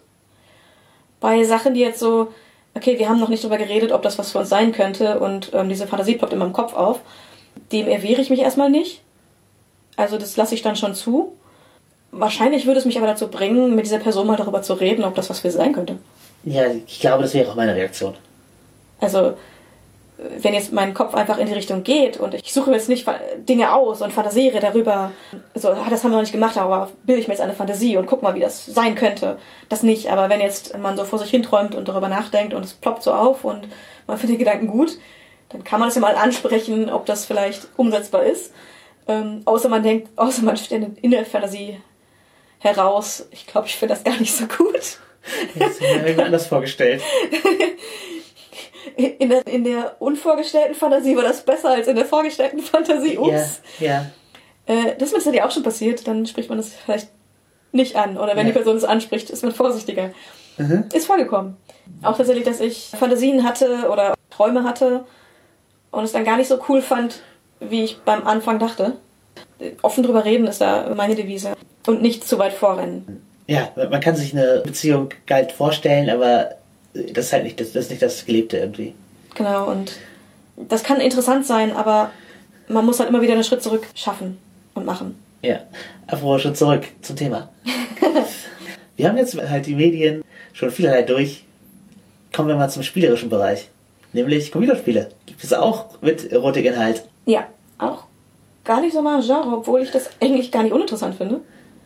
Aber das, so geht's mir mit Computerspielen allgemein. Ja, ich spiele halt auch gar nicht so viel. Also ich habe jetzt absichtlich recherchiert für, für diese Sendung. Viele, von den, viele von den Sachen, die es da gibt, sind halt so Multiple-Choice-Adventure-Sachen, wo, wo du einfach durch, durch deinen Flowchart klickst. Du gibst die Antwort, darauf passiert weiteres, du triffst Entscheidungen, darauf passiert weiteres. Solo-Abenteuer, wenn man sich in der Pen-and-Paper-Szene auskennt. Die, von denen ich davon am meisten weiß, auch ohne was davon gespielt zu haben, sind die romantischen, wo man verschiedene romantische Optionen hat und dann durch seine Entscheidung am Ende mit irgendwem von den Optionen zusammenkommt. Genau, genau. Das sind die klassischen, also oft aus Japan kommt das, glaube ich, das Genre am größten. Man sieht aber dann einen verpixelten Penis, der in irgendwelche verpixelten Körperöffnungen fährt. So viel zu meiner Pornografie. Das ist dein Ding. Die Dinger werden wie, bei- wie bei Paranoia. Genitalien werden in Echtzeit verpixelt. Ne, aber tatsächlich ist auch in den Mangas ist sehr viel äh, verpixelt. Oder, oder verwaschen. Das finde ich besser. Ja. In dem Gezeichneten ist, ist dann oft so ähm, Formen angedeutet. Ja. Oder, oder einfach äh, ausgehellt, ausgeblendet. Das kommt da, gibt's da auch sehr viel, ja. Die Gefahr ist da, glaube ich, dass die Spiele vermitteln, dass, dass sozusagen, dass der Sex immer die Belohnung ist. Also der, der Win-State. Man muss die richtigen Knöpfe drücken, dann kommt das Sex Ende raus. Ja, genau. Das. Wenn ihr ein Text-Adventure wollt, das sich äh, sowohl seiner Absurdität als auch äh, queerer und BDSM-Inhalte bewusst ist, äh, Lady Killer in a Bind. Ja, ich, ich, ich habe heute davon gehört und es klingt sehr absurd. Ja, ich glaube, es könnte deine Art von Anime-Bullshit sein. Ich bin mir nicht sehr sicher. Ja, Konsumiere so gut wie keine BDSM-Pornografie. Sehr, sehr wenig. ich mittlerweile mehrheitlich. Da meine Art zu spielen oft abseits von dem ist, was das mainstreamige BDSM ist und ich sehr ungerne zusehe bei, bei Dingen, die davon abweichen. Also, was mich nicht direkt anspricht, spricht mir nicht an. Ja, Habe ich da sehr, sehr wenig gefunden, was mich überhaupt auch nur ansatzweise interessiert an Pornografie. Das mag auch damit reinspielen, dass ich wenig konsumiere, weil ich einfach, du findest dich selber nicht wieder. ich, ich finde das, was mich interessiert, nicht repräsentiert. Ja. Gar nicht, eigentlich. Ich, in ein paar Bereichen finde ich's. Ähm, ich Also ich suche wenig Trans-Dinge. Hm? Ich kann mich auch mit Cis-Frauen identifizieren. Ja, warum auch nicht? Finden die auch erotisch, genau. Und also die viele Sachen, die sich auf Trans beziehen, fetischisieren das halt so total. Hm. Oh, einen positiven Shoutout hier. Dreams of Spanking, die, die, die äh, Produzentin ist Pandora Blake, die auch politisch aktiv sich gegen Zensurbestrebungen in England ausgesprochen hat. Und die bezahlt plus Plus-Size und Trans-Leute fair für ihr Pornozeug. Ist gut zu wissen. Gut zu wissen, leicht zu würdigen. Gerade Ja. wie positives nennen, wo ich über Beispiele nachgedacht habe, wo in der Regel sind die, ist es bei den Transdarstellern nicht der Punkt, dass sie trans sind. Ja, das ist doch auch das, was man möchte. Ja, das ist, nee, das ist, was ich möchte. Das ist nicht was. Ja, nicht, was, ja, nicht vielleicht nicht, was jeder möchte, aber ja. Die Leute, die trans in der Suchmaschine eingeben, bei der Pornoseite wollen das fetischisieren, leider. ja, schätzungsweise, Ja, du, du kriegst halt immer den. Also Pornografie reduziert halt auch einfach. ja. Das, also das bleibt, glaube ich, leider nicht aus. Es gibt halt auch tausend Trans-Leute, die äh, ihr Geld so verdienen oder verdienen müssen, weil keine andere, weil keine andere Berufsoptionen da sind oder halt auch, weil sie einfach Bock drauf haben, Sexworker zu sein. Gibt's ja beid, gibt's beides, aber da, da gibt es halt viele, die, die, die da, sagen wir, independent unterwegs sind. Aber ja, es ist verständlich, dass du nicht danach suchst, wenn das Fetischisieren nicht dein Anspruch ist. Nein. äh, Das, und nicht dein Interesse ist. Genau, das ist eher das Gegenteil. Eben. Und dann ist es cool, wenn es eben auch gibt, dass eben Transpersonen vorkommen, es aber nicht der Fokus ist. Ja, Das ist, glaube ich, bei mir vielen Dingen auch so. Dass, ich glaube, das ist auch bei mir oft das Problem bei BDSM-Pornografie. Ich, ich habe halt trotzdem gerne den Fokus auf anderen Dingen. Für mich ist das, also ich glaube, Spicy Vanilla Pornografie ist für mich passender als BDSM-Pornografie. Da gibt's Auch, auch- weil mir die BDSM-Pornografie oft zu weit geht. es gibt da so viele Genre-Nischen. Ja. Vielleicht gibt es also es gibt bestimmt auch welche dazwischen, die ich gut finde, aber wie gesagt, ich äh, suche nicht. Weil der Antrieb nicht stark genug ist, Ja. danach zu suchen und ich auch meinen Kopf noch habe, der auch äh, gute Geschichten aushält. Ja, wir werden mal Computer spielen. Ja, Irgendwann mal. irgendwann mal. Äh, sonst gibt es da halt irgendwelche schäbigen Clicker-Games. Du irgendwelche Knöpfe drückst, dann kommt irgendwann am Ende Oder wenn man, wenn man, wenn man oft genug klickt, dann äh, zieht die Frau sich aus. Die, diese romantischen ähm, Spiele könnten sogar noch vielleicht was für mich sein. Ja, da gibt es ja echt so große Unterschiede zwischen oh, Romantik zu ja, Pornodialoge, die du anklicken kannst. Letzteres wäre, glaube ich, nicht mein Ding, außer für Comedy Reasons. Ja. Also so Romantik, wenn, also das, das könnte eher mein, mein Ding sein, aber muss halt auch wieder optisch gut sein. Ja. Ja, ich habe auch ein Nischengenre entdeckt. Nicht für mich, aber ich habe es entdeckt. Welches? RPG Maker Spanking Spiele, wo Leute ihre, ihre Bestrafungsfantasien in so eine Welt, die praktisch aus einer alten Zelda Nintendo Grafik läuft, gebaut haben. Die große Designschwäche, die ich festgestellt habe, ist es schwierig zu mechanisieren aus der, der Sub-Perspektive, weil du traditionell, Nicht die Person bist, die das Ganze anleitet? ja, zum einen und zum anderen so etwas wie Aufgaben nicht erfüllen in klassischen Rollenspielen ein Fail-State ist. Du bist darauf trainiert, Aufgaben zu erfüllen. Ja. Weil es ist ein Quest, das möchte ich erfüllen. Ja. Aber, ja. Wenn du bestraft werden willst, ah, Das, das, genau. Das ist eine Schere. das ist schwierig. Ich glaube, da sollte die Siegbedingung eine andere sein. Ja, genau. Die, die Mechanik zu dieser Siegbedingung wird eine andere sein. Ja, Die ja. Siegbedingung ist nicht bestraft zu werden. Du lädst dir ein erotisches Spiel runter. Über Bestrafungsfantasie. Über Bestrafungsfantasien. da ist nicht der, Ge- das Gewinnen ist nicht, nicht bestraft zu werden. Ja, das Gewinnen ist nicht, du hast dein... Äh, Aufgabe gut erfüllt und wirst nicht ja, bestraft. für manche Leute halt auch, ey, du bist ein gutes Mädchen, du hast diese Queste erfüllt. Aber Für manche ist es die Fantasie, aber wenn es Ja. um Bestrafungsfantasien geht, ja, das, ist es äh, nicht. das, es wird nicht als solches beworben. ja. Genau, deswegen, also ich glaube, die, die, das Kernpublikum, das davon angesprochen wird, Möchte die Bestrafung. möchte die Bestrafung. Und dann ist die Frage, etwas, was sozusagen traditionell ein Fail-State ist, äh, zu belohnen, weil das Computerspiel schü- schüttet ja keine Endorphine aus. Und es, ja, ja. Nee, da, da muss man dann Spielerwissen und Charakterwissen trennen. Und das muss dann anders funktionieren. genau, die Mechanik muss auf irgendeine Muss, andere dafür, muss Ebene hoch. ja, genau. Also es geht natürlich auch wieder mit dem äh, Multiple-Choice-Dialoge-Ding.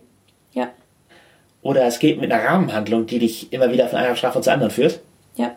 Aber Da- Das klingt auch dann interessant, finde ich. Ich glaube, da ist Potenzial drin, sowas. Um so King Dynamic Story Games zu bauen. Super, cool, dass ihr das macht, Leute, aber lernt mal Game Design. Ja, ja. Das, Genau. das, das Ziel ist verfehlt, wenn der Spieler bestraft werden möchte und der Charakter das nicht hinkriegt, indem man. Also, nee. Es geht natürlich sehr sehr eine Nische, die da bedient werden will, aber offensichtlich ist dieses Spiel für Leute dieser Nische gemacht, die es nicht hinkriegen, das Design so zu bauen. dass es funktioniert für Genau. den Spieler. Genau, oder halt, wenn man bei Kämpfen, in diesem Spiel ist ja so Rollenspielmechaniken, also klassische Japano-RPG-Dinger, wenn du da Kämpfe einbaust und die Siegbedingung ist, wenn du gewinnst, schlägst du den Gegner. Und wenn du verlierst, wirst du geschlagen. Wenn du von der Neigung her oder wenn du dir deinen Spielercharakter eher als Sub vorstellst. Der will geschlagen werden. Ja, oder du möchtest, dass der Charakter geschlagen wird, egal ob dir das gefällt oder nicht, weil es ist ja eine Fantasie. Genau. Dann wirst du sozusagen angehalten, den Kampf nicht zu gewinnen.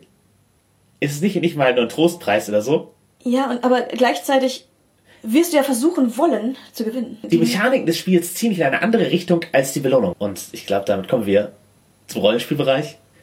Ich habe noch eine Anmerkung. Ja. Und zwar gibt es ja, ich weiß nicht, wie viel es noch aktiv ist, aber äh, Second Life Ja.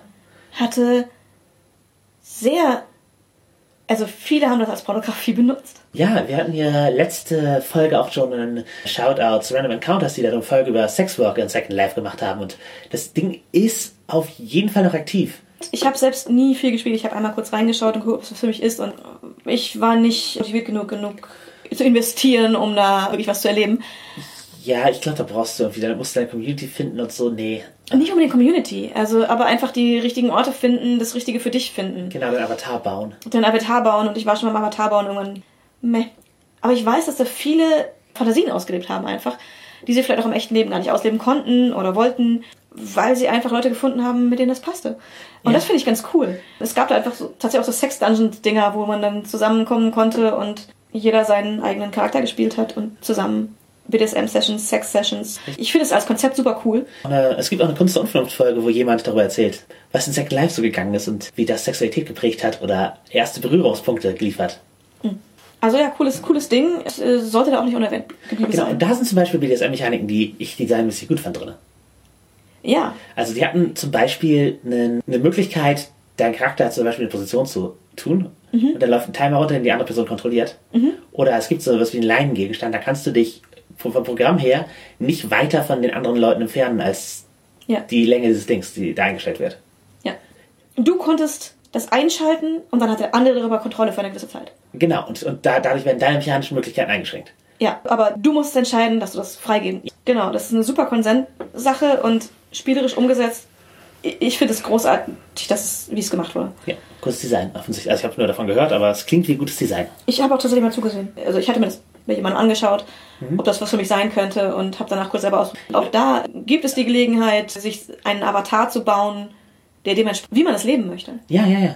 Du konntest dir natürlich das andere Geschlecht gar kein Problem. Es gab auch Flügel und weiß der Geier was. Du konntest auch einen, ja, dir einen Fantasy-Wesen bauen, das du darstellst. Also auch Special Interest Sachen, die du einbauen konntest. Und du hast Leute gefunden, die sich dafür interessiert haben. Die- Wir verlinken die beiden Podcast-Folgen auf jeden Fall. Ja, dann äh, Rollenspiele. Im Pen-and-Paper-Sinne. Ja, reden wir auch mal wieder drüber. wir kommen doch noch auf das Thema. Bevor wir zum Spieldesign kommen. Allgemein, kennst du pornografische Rollenspiele? Nee. Ich kenne keine ausschließlich pornografischen Rollenspiele. Es gibt Bacchanal. Das ist schon nah dran, aber erotisch auf jeden Fall, zwangsläufig. Es geht halt darum, dass Leute aus dem Römischen Reich fliehen wollen und dann in eine Stadt kommen, in der gerade das Bacchanal stattfindet und die Götter treiben ihre, ihren Schabernack mit ihnen und dabei haben sie erotische Abenteuer und am Ende geht es darum, ob sie mit ihren Geliebten äh, fliehen können oder ob sie im Bacchanal bleiben oder von den Häschern gefangen werden. Das Ganze ist halt ein Story-Game. Äh, Es gibt eine Text- und eine kartenbasierte Variante im Deutschen bei Prometheus-Spiele erschienen. Ansonsten, es gibt zwar viele Rollenspiele, wo Sexualität nicht unwichtig ist, Oder sogar ein Kernelement. Kernelement ist, aber also ich habe die noch nicht erotisch gespielt erlebt. Das mag an mir gelegen haben, aber die, die gewöhnlich ist der Spielmodus nicht. Wir wollen jetzt was Erotisches erleben, deswegen spielen wir Monster Hearts. Im Gegenteil. Nein, Das nein, nein. Monster Hearts ist, äh, Absolut nicht. Deswegen bei Rollenspielen, ist ja, bei vielen Apocalypse-Spielen gibt es halt irgendwie Sex oder Intimacy-Moves, wo tatsächlich Sexualität ein Auslöser für Handlung ist. Genau, die Charakter haben jetzt Sex und das hat eine mechanische Auswirkung. Geht ja eben nicht um die detaillierte Beschreibung, die bei Pornografie so oft äh, zentral ist. Es wird nicht raufgezoomt. Es, es, Es fällt aus in dem Moment, wo entschieden wird, jetzt haben wir Sex. genau, eventuell werden ein, zwei Fragen dazu gestellt, was halt detailliert wichtig ist. Die, die sexualisieren es nicht. Also es ist halt, nicht, nicht zwangsläufig, genau. Die Ja. Beschreibung ist nicht, ist nicht pornografisch. genau. Also man müsste sie dazu machen, also man müsste sich bewusst entscheiden, das zu tun. Ja. Und das habe ich noch nicht erlebt. Genau. Wege der Vereinigung für das schwarze Auge. Da gibt es Mechaniken, die detaillierter werden. Das könntest du in Porno-Schatz beschreiben. Ja. Man kann das, wenn man das möchte, und es kann sein, dass es auch Gruppen ähm, aktuell gibt, die das tun, man kann Wege der Vereinigungen erotisch spielen. Weil man über Sextechniken redet, über was machen die Charaktere jetzt genau. Man kann es nicht nur erotisch sein, man kann es pornografisch spielen. Man kann, sowohl als auch. Ja. Man kann es aber auch nicht so spielen. Richtig, man kann es auch einfach auf eine rein mechanische Ebene oder auf einer erzählerischen Ebene abhandeln. Ja. Die Kernmechanik dort für die Sexualität ist wieder Konsent. Das sind nämlich Karten, auf denen verschiedene Sexpraktiken drauf sind und in jeder Runde ihrer sexuellen Begegnung suchen sich die äh, Spielenden Karten aus, Jeweils eine. jeweils eine, die sie vorschlagen wollen, dass ihre Technik ist, die sie gerade wollen. Und dann werden die vorgezeigt, wobei nur die Charakter darüber sprechen dürfen. Die Spieler, Sprechen nicht darüber. genau, das ist der, der, die Kommunikation über den Konsent muss sozusagen in Charakter stattfinden und Oder nur über die Karten. nur über die Karte. Genau. Dann legt man halt die Karten auf den Tisch. Und wenn man sich nicht auf etwas einigen kann, Wenn, wenn man, wenn jeder zur Karte des anderen Nein sagt, dann hören entweder die Charakter auf oder, Sex, oder sie haben schlechten Sex. Nur mit Konsent kann man eben den guten Sex haben und mechanische Belohnung freischalten. Genau. Und tatsächlich auch spielregeltechnische Belohnungen für den Charakter über den Sex hinaus Ja. erreichen. Genau. Und es wird Liebesspiel genannt. Also es ist nur ein Liebesspiel, solange der Konsent da ist und das alles gehalten wird. Genau. Und also der Konsent kann auch da sein, wenn man sich nicht auf eine Technik einigen kann, aber dann ist es halt konsensueller, aber schlechter Sex. Genau. Und dann ist es kein Liebesspiel mehr, sondern Ja. nur noch Sex. Genau. Das wird halt mechanisch getrennt. Ja. Und ja, wenn man, wenn man Liebesspiel ausspielt, es werden Techniken ausgesucht, was die Charakter da gerade machen. Man kann auch noch ein mechanisches Element reinbringen. Ist mein Charakter gut genug, dass man dann würfelt auf bestimmte Proben, was, äh, ob, ob man dann äh, Erfolg hat und sowas. Wann wer den Orgasmus hat, ob jemand Ja. zu früh kommt oder Ja, genau. Ob man der Herausforderung, die man sich da selber gestellt hat, gewachsen ist. genau. Das muss man sich halt vorher auch konsensuell als Gruppe klar machen, ob man das überhaupt möchte. Genau. Das, also wenn man das Ding spielt, um, sagen wir, ein bisschen erotische Fantasie zu haben, oder wenn man das spielt, weil man die Sexualität seines Charakters ausspielen will, ob, ob Scheitern eine Option sein darf. Ja, A, das und B, wie sehr man ins Detail gehen möchte, denn man kann auch mit Wege der Vereinigung jede Stufe von Detailgrad haben oder nicht haben. Ja, na gut, es, es ist schon ziemlich eindeutig, welche Handlungen mit wem in welcher Rolle gemacht werden. Es gibt aber auch die Kurzregeln, wo man nur es mit einer Probe abhandelt und Anfangsstate einmal betrachtet und dann ausfadet. Wenn man die Fokusregeln fürs Liebesspiel verwendet. Die Fokusregeln bei Schwarze Auge sind, man zoomt rein. Hier zoomt man in den Sex rein. Ja, genau. Man wird explizit in den Darstellungen dadurch, dass man diese Karten verwendet. Ja. Aber man ist auch nicht auf sich alleine gestellt. Das sollte man beim Sex mit mehreren noch nicht sein. Das, Gespielt oder echt. ja. Wer das auch genauer sehen möchte, gibt es das Ganze als Let's Play, wo ich mit Alex Spohr so ein Liebesspiel ausspiele. Und wir haben das nicht besonders sexy gemacht. Entschuldigung an alle, die das gerne gehabt hätten, aber ich fand es gut so, wie es war. Lieben Gruß an Alex an dieser Stelle. Jederzeit wieder. Und das zeigt zum Beispiel, wie man ein Abenteuer spielen kann. Ein ganz normales Rollenspielabenteuer, wo man das integriert und es eine neue Dimension einbringt, ohne dass es stark erotisiert werden würde. Ja. Und das ist auch, wie ich äh, Wege der Vereinigung meistens spiele. Regelvereinigung, du hast da ja mitgeschrieben. Äh, Ja, an dem Kurzgeschichtenband Fesselnde Lust, da ist eine Kurzgeschichte von mir drin. Ist die pornografisch? Ja, ich würde sagen Softcore, aber ja. Schon eher pornografisch als erotisch. Oder auf der Grenze, Ja. würde ich sie einordnen. Ich glaube, ich habe Geschlechtsteile nicht im Detail beschrieben. Ich würde mich nicht dran erinnern. Ich habe aber so sexuelle Interessen, glaube ich, im Detail beschrieben. Oder, oder was Leute an dem, was sexuell gerade passiert, was ihnen daran gefällt. Ja, ich glaube, sowas hast du Das beschrieben. ist, glaube ich, eher mein Fokus gewesen. Das wäre auch eher meins in der Literatur, die ich konsumiere. Weil ich brauche auch keine Beschreibung von Geschlechtsteilen. Es geht mir. Ich will wissen, wie die aussehen. Genau, ich möchte das jetzt. Ich, ich male ein Bild in meinem Geist. Nein, das äh, Naja, mache äh, krude äh, Beschreibungen anhand von Obst. ja. Ja, brauche ich auch weniger. Entsprechend habe ich es auch geschrieben. Es hat auch Spaß gemacht, das zu schreiben. Ja. Ja. Also, würdest du sowas auch privat lesen? Also ich habe große Teile von Fesselnde Lust durchgelesen. Noch nicht alles, ich muss die restlichen Geschichten nochmal noch mal lesen. Aber mein großes Leseinteresse ist halt Fantasy und ich glaube, dass mich tatsächlich Fantasy-Geschichten in die Richtung auch mehr interessieren als andere. Ja, aber das ist jetzt ist halt auch Vollmittel. Das ist richtig. Aber es ist auch tatsächlich nichts, wonach ich äh, das Internet durchsuche und mir Interessengebiet raussuche. Also wenn es mir auf den Tisch fällt, lese ich's. Ich suche nicht danach. Rollenspiel, Rollenspiel, Rollenspiel. Was kann Spieldesign von Pornos lernen? Wenn überhaupt. Kann Spieldesign das von Pornos lernen? Ja, wie wichtig der Blickwinkel ist. Ja. Und fokussiertes Storytelling, glaube ich. Um zu erklären, was, was wir meinen. Wir hatten ja vorhin gesprochen über Pornografie für Frauen, Pornografie für Männer, Für queere Menschen. für queere Menschen. Der Blickwinkel auf Geschehnisse von verschiedenen Menschen ist unterschiedlich. Und man muss es auf sein Zielpublikum anpassen. Genau, Beschreibung von etwas. Es gibt ja den berühmten, berüchtigten Male Gaze im Film, wo eben die Kamera, wie sie Frauen filmt, das auf eine Weise tut, wie Männer Frauen erotisieren. Ja. Was auch immer noch viel zu viel ist. Ja, genau. Halt, Es werden ja ständig irgendwie hinter den Kameras gebeugt, ohne größere Notwendigkeit. Ja, oder die Leute betreten den Raum und es kommt das von unten nach oben einmal, Einmal hochfahren. einmal genau. hochfahren. Und irgendwie kommt das fast nur bei Frauen. Ich fände es jetzt bei Männern auch nicht interessanter. Das ist halt einfach ein Blickwinkel, den man sich bewusst machen kann. Ja. Wie, wie man im Rollenspiel halt beschreibt.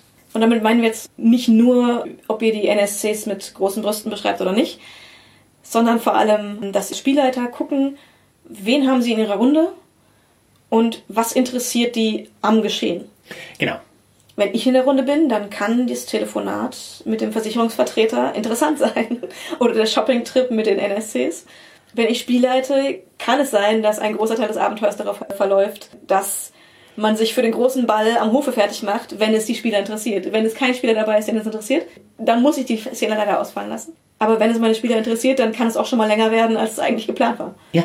Und wo wir bei großen Brüsten waren. Wenn ihr Menschen oder allgemein Fantasiefiguren als attraktiv beschreiben wollt, geht nicht automatisch nur von eurer oder noch schlimmer der Mainstream-Perspektive aus.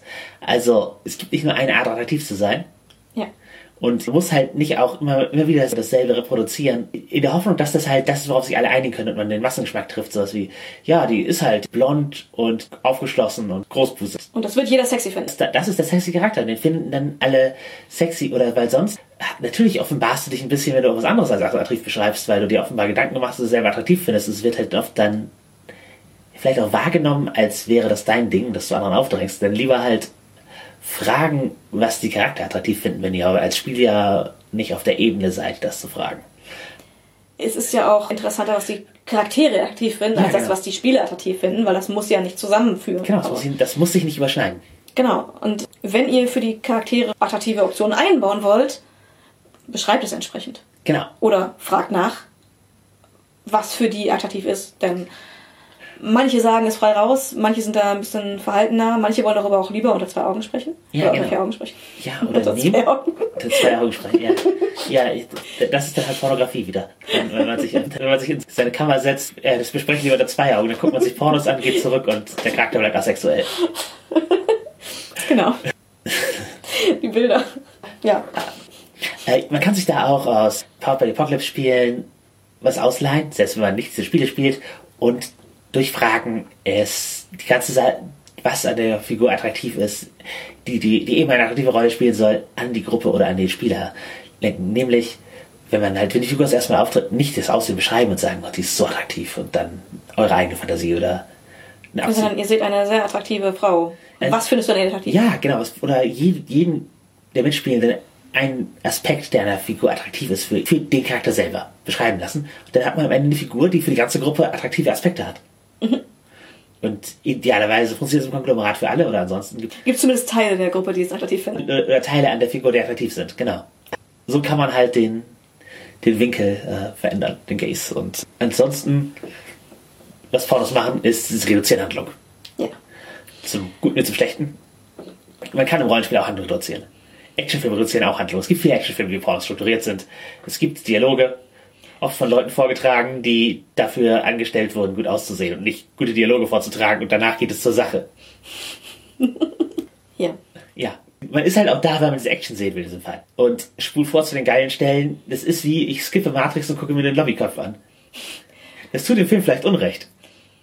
Und der kreativen Vision Aber wenn man gerade nur den Lobbykampf sehen möchte. Ja, genau. Wenn du den Lobbykampf sehen willst, dann skip halt zum Lo Lobbykampf. Also Spul zu den geilen Stellen ist, glaube ich, etwas, was man Rollenspiel durchaus haben kann, weil es ist halt ein Hobby, das zeitintensiv ist. Es ist ein Hobby, wo alle Leute gemeinsam am Tisch sitzen und wenn, wenn sich alle langweilen und nur halt etwas abarbeiten, dann hat ja, hat ja niemand Spaß. Also keine Angst davor zu skippen und keine Angst davor, ist auf deine Bedürfnisse zu fokussieren. Es gilt aber für alle. Ja. Also das sollte nicht der Spielleiter alleine tun, Ja. sondern der Spielleiter sollte es auf die Bedürfnisse von allen fokussieren. Ja, genau, auf die, auf die Bedürfnisse der Gruppe fokussieren, genau. Und für manche Gruppen kann das halt sein, als Beispiel, es ist ein Kampfabenteuer und wir wollen nur kämpfen. Zack, Dungeon. Der, das, Ihr trefft euch in der Kneipe, ihr seht den Aushang, zieht zusammen los und direkt vor der Tür wartet der Kneipe. ihr habt euch alle in der Kneipe zusammengefunden, um hier diesen Dungeon zu plündern. Initiative bitte. Zack, es geht los. Action Shots. So kann man halt anfangen. Wenn man ein Spieler ist, der super mechanisch interessiert ist und Gamelistisch spielen möchte, kann das eine total erfüllende Session sein. Für andere ist der so, "Aber ich wollte doch in der Taverne noch was machen, wo muss man einkaufen? Muss man einkaufen, warum darf ich jetzt nicht zwei Stunden lang Badenlieder vortragen? Genau. Und, Warum? und sehen, wie Leute auf meine Lieder reagieren und auf meine dreckigen Witze, die ich dabei mache. Also warum warum kämpfen wir hier jetzt? Ich kann nicht mit dem Ver Nein. Also es müssen alle Bedürfnisse berücksichtigt werden, die Bedürfnisse müssen vereinbar sein. Ja. Und dann kann man eben tatsächlich fokussiert spielen. Auf eine Handlung fokussiert eben die Action da und andere Sachen reduzieren. Und aber wo die Action halt ist, das ist halt in jedem Rollenspiel unterschiedlich. Genau. Und bei jeder Gruppe unterschiedlich.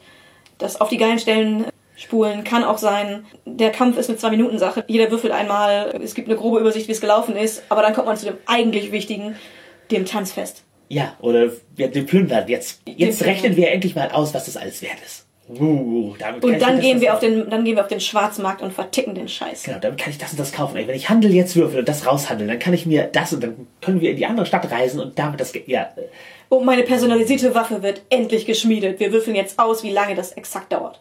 ja, Auch das können die geilen Stellen sein für die richtige Gruppe. genau. Ich hatte es ja mit den Fetisch-Pornos auch schon erwähnt. Für unterschiedliche Bedürfnisse muss man unterschiedliche Genre-Richtlinien festlegen. Und auch ein wichtiger Punkt aus meiner Erfahrung mit Porno-Computerspielen. Macht euch klar, dass eure Belohnungsmechanismen das unterstützen, was ihr im Spiel wirklich seht. Ja. Ähm, außer der Konflikt ist angedacht, sollte das nicht in zwei Richtungen ziehen. Was das Spiel belohnt und was die Spieler wollen. Die Mechaniken sollten zu denselben Ergebnissen führen, die am Ende die Spieler auch äh, erreichen möchten. Es soll sich nicht schlecht anfühlen, einen Kampf zu gewinnen, weil man eigentlich was anderes möchte. Deswegen gibt es auch so viele verschiedene Rollenspielsysteme, die je nach Gruppe und Stimmung passend sind. Genau. Es gibt natürlich durchaus Überschneidungen zwischen dem Pen-and-Paper-Rollenspiel und der Pornografie, auch personelle. Da wäre zum einen Satine Phoenix zu nennen, die mal Markenbotschafterin von Dungeons Dragons war, aber auch mal Pornodarstellerin. Und mit beiden gut angeblich. Ich Soweit ich weiß. keine ihrer Pornos gesehen. Ich auch nicht. Als Markenbotschafterin war sie sehr cool. Sie hat auch, auch so Let's Plays und so kann sie auf jeden Fall. Ist eine sympathische Frau. Ich habe mit der auch schon mal online geschrieben. Geht alles. Ist cool. Da war unglücklicher Trendsetter sicherlich die Indies Pornstars. Das ist ein Blog oder Let's Play-Reihe gewesen, die von äh, Zack Smith betrieben wird, einem sehr, sehr unsympathischen Menschen. Mutmaßlicher Vergewaltiger, der ja, also das, Konzept des, der, der ganzen Reihe war, dass Leute, die aus der Pornoszene kommen, D&D spielen. In der scheinbar absurden Kombination Spaß an D&D haben und sexpositive Leute sind. Was ich cool finde. Gutes Konzept an sich. Genau, Nerds und Nerd und Erotik. Warum nicht? Und ja, leider ist Zack halt ein sehr, sehr unangenehmer Mensch, der auch halt Trolle im Internet losschickt und in Hassfantasien in seine Bücher reinschreibt über Leute, die er persönlich nicht mag. Und das geht sehr schnell, dass er ihn nicht mag. Und er hat auch eine mutmaßlich missbräuchliche Beziehung mit, mit äh, seiner Partnerin geführt, die auch da zu dieser Delirious Pornstars Gruppe gehörte. Äh, Mandy Morbid ist der Künstlername. Und gerade läuft da ein Prozess, weil er sie äh, verklagt, nachdem sie offenbart hat, dass, wie missbräuchlich die Beziehung war und da er endlich herausgekommen ist. Also bei Anwälte beider Seiten waren bereits in Einigung, aber jetzt hat Sex sich entschieden, weiter zu klagen, um ihr Leben schlechter zu machen. Sie kann es sich halt nicht leisten, weil äh, du wirst in der Regel halt auch nicht reich. Weder in der Rollenspiel noch in der Pornoindustrie. Also die wenigsten. Und ja, es läuft halt gerade auch ein, so ein Fundraiser, um ihr zu ermöglichen, halt da den Prozess weiterzuführen, damit das nicht ihr Leben ruiniert, das Ganze. Und sie nicht schweigen muss über Missbrauch und auch sexuellen Missbrauch, der ihr, der ihr widerfahren ist. Wer da im Moment was Gutes tun möchte, helft ihr, spendet. Genau, wir schmeißen den Link rein. Ja, Ja, und allgemein unter den Vorzeichen, unter dem wir diesen Podcast aufnehmen, also dem Beginn von äh, Corona-Quarantänen in Deutschland oder weltweit. ich, sowohl das auch. Ähm, ja, es gibt viele Sexworker, die jetzt nicht mehr arbeiten dürfen. Aufgrund von Quarantänen oder anderen äh, Vorschriften. Manche können halt auf Cam-Kram umswitchen, haben da schon was aufgebaut oder tun das jetzt. Manche nicht. Also wenn ihr da von Leuten irgendwas konsumiert, ist das auch der Zeitpunkt, darüber nachzudenken, äh, sie zu unterstützen. Ja, und wenn ihr seit zwei Jahren umsonst bei Pornhub von irgendwelchen Produzenten, die ihr bewusst sucht, euch Pornos anguckt, wäre jetzt vielleicht auch der Zeitpunkt, Mal was dazu zurückzugeben. Genau. Bezahlt Sexworker, bezahlt aber auch andere Kulturschaffende, denn denen geht's auch nicht richtig gut gerade, weil Konzerttouren werden abgesagt, Lesungen, also Autoren, die auch Zeichner. Wenn ihr eine erotische Com- Commission machen wollt, oder einen Commission für euren Spielercharakter aus ganz anderen Motiven, aber jetzt ein guter Zeitpunkt, weil die Cons fallen weg. Und das ist für Künstler auch durchaus eine wichtige Einnahmequelle. Leute, die ihr auf einer Con äh, zu treffen gehofft hattet, vielleicht einfach mal anschreiben und um, nach einer Commission bitten. Ja, einfach mal ein bisschen das Ganze am Leben halten, auch wenn gerade nicht viel live geht. Ja, die Leute, von denen man konsumiert, können das auch gerade echt gut gebrauchen, ein bisschen Unterstützung zu bekommen. Genau, je mehr sie auf Publikum angewiesen sind oder auf direkten Kundenkontakt, umso schlechter sind gerade die Zeiten. Ja. Wir sind gerade nicht auf eure finanzielle Unterstützung angewiesen, aber wir freuen uns, wenn ihr von uns weitererzählt. Also sprecht mit euren Freunden, empfiehlt den Podcast. Viele haben ja jetzt bald Tagesfreizeit oder zumindest Homeoffice, wo sie anmachen können, was sie wollen. Dann sind wir auf jeden Fall eine Option, die ihr weiterempfehlen könnt. Wenn ihr mit uns in Kontakt treten wollt und wir antworten euch gerne, dann könnt ihr das tun auf Nerdistehobby auf Twitter und auf Facebook. Ihr könnt uns auf nerdistehobby.gmail.com direkt eine E-Mail schreiben. Und ihr könnt auch auf Podigy direkt kommentieren und wir freuen uns über 5 Sterne, Reviews und Kommentare auf iTunes. Ihr wisst ja, dass wir gerne es weitertragen mit Shoutouts, wenn ihr, weil Podcasts eben durch Word of Mouse besser werden. Diesmal würde ich als Empfehlung den The Webpost Podcast in den Raum stellen. Kanadische Domina hat, ist da die, der Host. die auch in der Comedy-Szene vernetzt ist, was zu einer guten Kombination aus Gästen und einem guten Podcast führt, der oft super informativ ist und interessante Perspektiven bietet. Ist ein Interview-Podcast und den kann man sich sehr gut anhören. Kann ich euch empfehlen und ich äh, stelle euch einen Link rein. Ansonsten Leute, die sich mit dem ganzen Porno-Thema auf einer informativen wissenschaftlichen Ebene beschäftigen, um jetzt nicht irgendwie welche von meinen Sexworker-Freunden rauszusuchen und andere hinten anzustellen. würde ich Madita Oenning nennen, die beschäftigt sich wissenschaftlich mit Pornografie und twittert darüber sehr interessant. Und außerdem den Account Horse of Yore, der äh, historische Pornos und Erotik in den Mittelpunkt stellt und englischsprachig ist. The Bedpostum ist auch englischsprachig, aber ich glaube, das konnte in Kanada schon erfahren. Hätte auch französisch sein können. Ist in Toronto wie all meine Freunde gerade. Nein, ich habe halt mit ihr, mit ihr spreche ich nicht viel persönlich, aber ich habe super viele Trans-Leute aus Toronto kennengelernt, weil die zufällig sich so, so Discord-Server gesammelt haben. Irgendwie, vielleicht sollst du mal hinfahren, wenn. Ja, wenn, wenn man wieder fliegen kann. Wir werden auf jeden Fall weiter Podcasts aufnehmen und wenn es remote ist. Bis dahin, schäm dich nicht für deine Fantasien, respektiere Leute, die helfen, sie umzusetzen, spul zu den geilen Stellen vor und willkommen in deinem neuen Leben.